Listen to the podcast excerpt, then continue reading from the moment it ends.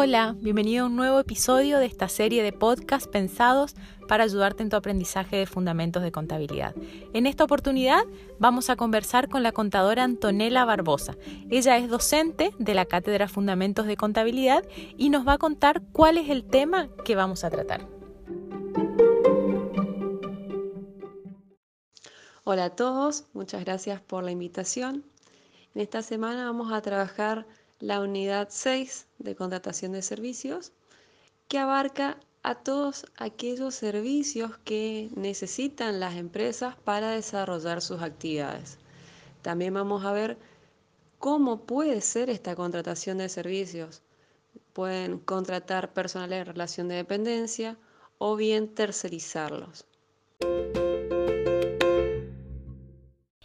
Empecemos por los servicios tercerizados, es decir, aquellos que no implican la contratación de empleados en relación de dependencia. Contanos de qué se tratan.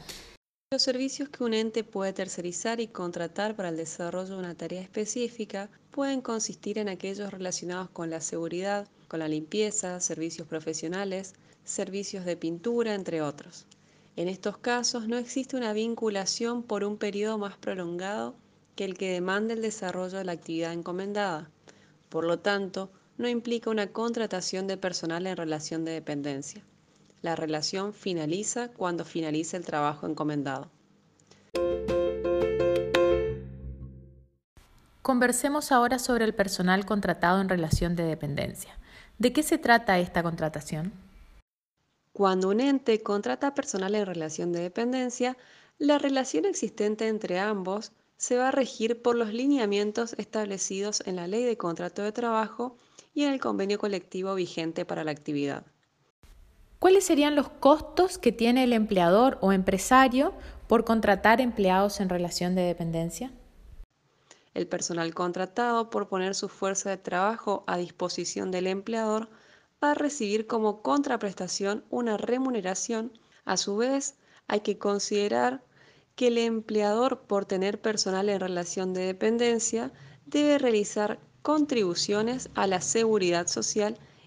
Si lo miramos desde el punto de vista contable, la contratación de empleados en relación de dependencia nos va a generar el devengamiento de estas remuneraciones y estos costos laborales que estuvimos hablando. ¿Cuál va a ser el impacto patrimonial que, van a tener, que va a tener esta contratación? Va a depender del área en el cual desempeñe sus tareas. Así, será un gasto si el trabajador realiza sus tareas en el sector de comercialización o de administración. En cambio, será un activo cuando se encuentre afectado de forma directa a la prestación de servicios o producción de bienes.